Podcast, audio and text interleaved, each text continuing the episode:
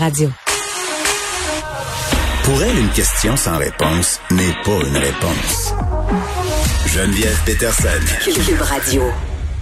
Pierre Nantrel qu'on retrouvera désormais à chaque fin d'émission. Salut Pierre. Bonjour Geneviève. Ben oui, merci pour cette accommodation. C'était mon affaire d'être un peu plus tard et de pouvoir de finir le show avec toi. Oui, tu fais un beau petit dodo avant. Fait que tu, tu reviens, euh, tu me reviens en forme. Bon, tu me parles de plastique. Ben écoute, euh, je, peux pas m'empêcher de te dire que moi j'essaie de donner une chance au coureur. Tu sais comment je suis quelqu'un de constructif.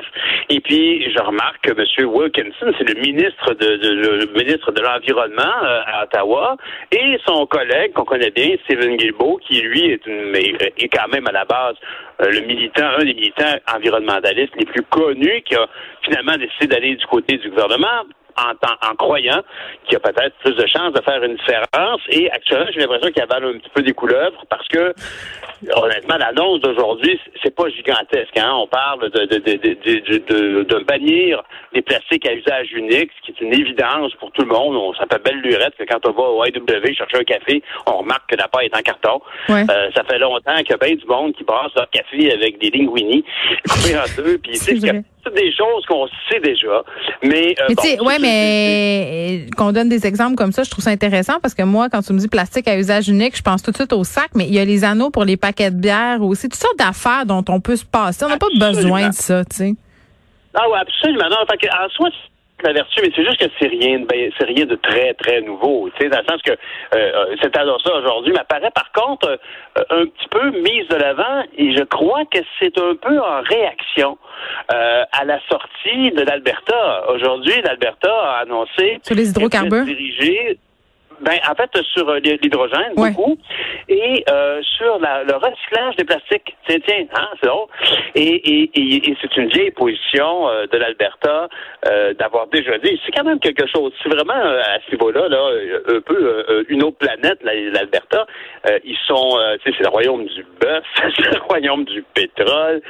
Et eux autres, ils ont déjà dit, ben, nous autres, le, le- le- le plastique à usage unique, c'est notre business. On est contre de bannir ça. Ils ont, ils ont dit ça là, l'an passé encore.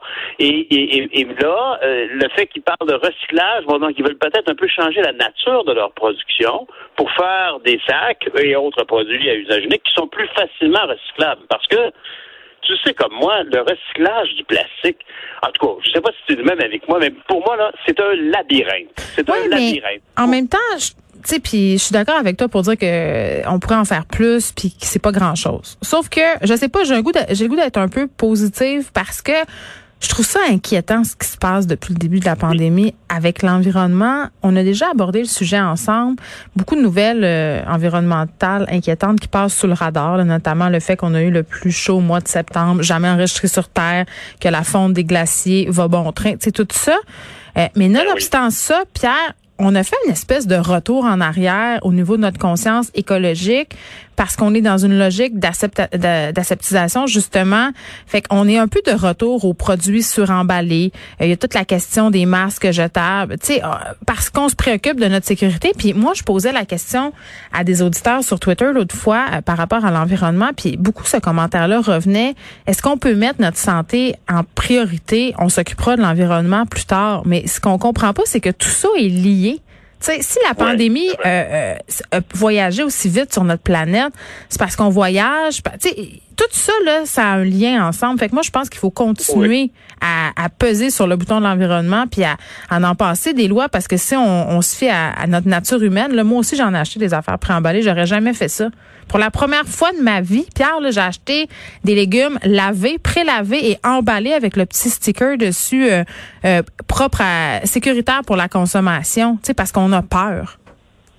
Ben, non, puis je te comprends, puis tu as tout à fait raison. Je moi aussi, je pensais, là, on avait Laure Varidel cet été qui me faisait des chroniques, et entre autres, qui évoquait que la COVID-19, c'était une zoonose, donc un- une maladie, euh, une, une- une infection microbienne qui provenait de la nature. Puis pourquoi la nature de, de, de- de zones, par exemple, des forêts tropicales ou autres, aux animaux euh, exotiques, il il y a un lien, puis ça, c'est clair qu'il y en a un, puis il y en a un énorme aussi, un énorme lien sur le sentiment de vulnérabilité Bien et sûr.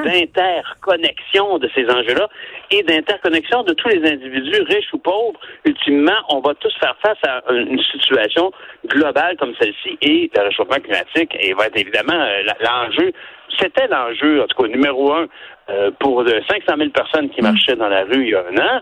Et ça demeure encore l'enjeu numéro un. C'est juste que là, tout d'un coup, on le feu est pris dans la grange, mais après ça, il faudra continuer de s'occuper du problème principal qu'on avait de...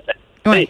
Alors, il y a un lien, puis je suis bien d'accord avec toi, puis actuellement, tu as raison de dire que la dimension jetable actuellement est, est, est comme mise un choix Oh. Usage unique, puis envoyer aux poubelles. Sais, Car tu passes dans un tunnel, euh, déplace-toi, on t'entend mal.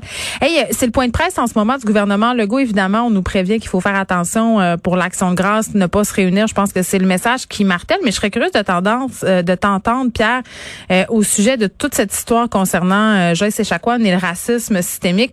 Legault qui persiste et signe, qui ne veut pas employer cette expression, qui dit là, là, il vient de le dire, là, je veux pas faire une guerre de mots, là, je veux faire une guerre au racisme, refuse de l'utiliser dit il n'y a pas de racisme systémique au Québec, les Québécois ne sont pas racistes. Toi, tu t'en penses quoi de ça? Ben, je pense tout d'abord, franchement. Est-ce qu'on vient de perdre Pierre? Oh.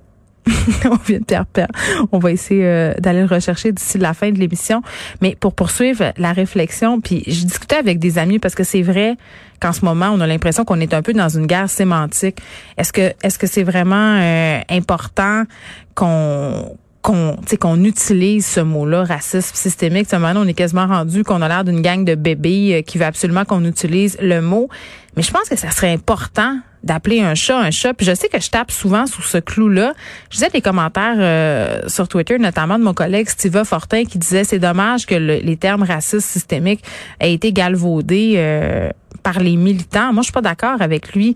Je trouve pas que ce terme-là a été galvaudé. C'est vrai qu'au début, on en parlait plus dans les cercles militants, mais là, je pense que euh, puis là, passez-moi l'anglicisme, mais le, ça s'est mainstream, mainstreamisé. C'est-à-dire que le terme racisme systémique est rentré dans la culture populaire parce que de plus en plus de rapports qui nous en parlent. on a la commission vient qui nous dit, ben oui, il y a du racisme systémique. Tantôt, je parlais avec une avocate euh, qui a mis en place cette application euh, Bon Cop, Bad Cop.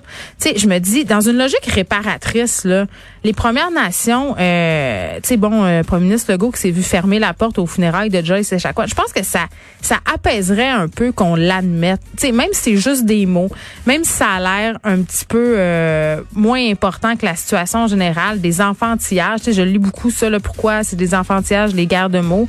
Mais je pense que ça pourrait vraiment apporter un bon. Mais ça a quelque chose de la reconnaissance aussi, de dire que ça existe. Et quand on dit euh, notre définition du racisme systémique, c'est pas ça, ben je m'excuse. Allez lire des livres. Le racisme systémique, c'est assez bien défini. C'est quoi là? C'est pas tout le monde est raciste, puis les Québécois sont racistes. C'est le système permet des inégalités. Ben écoute, un moment donné, je vais vous lâcher avec ça, mais j'aurais vraiment aimé ça que du côté de Legault, on dise, on ose le prononcer, le fameux mot, hein? Comme Voldemort, on peut pas le prononcer son nom. C'est tout pour nous. On se retrouve demain. Merci d'avoir été là. Je vous laisse avec Mario Dumont. À demain, 13h.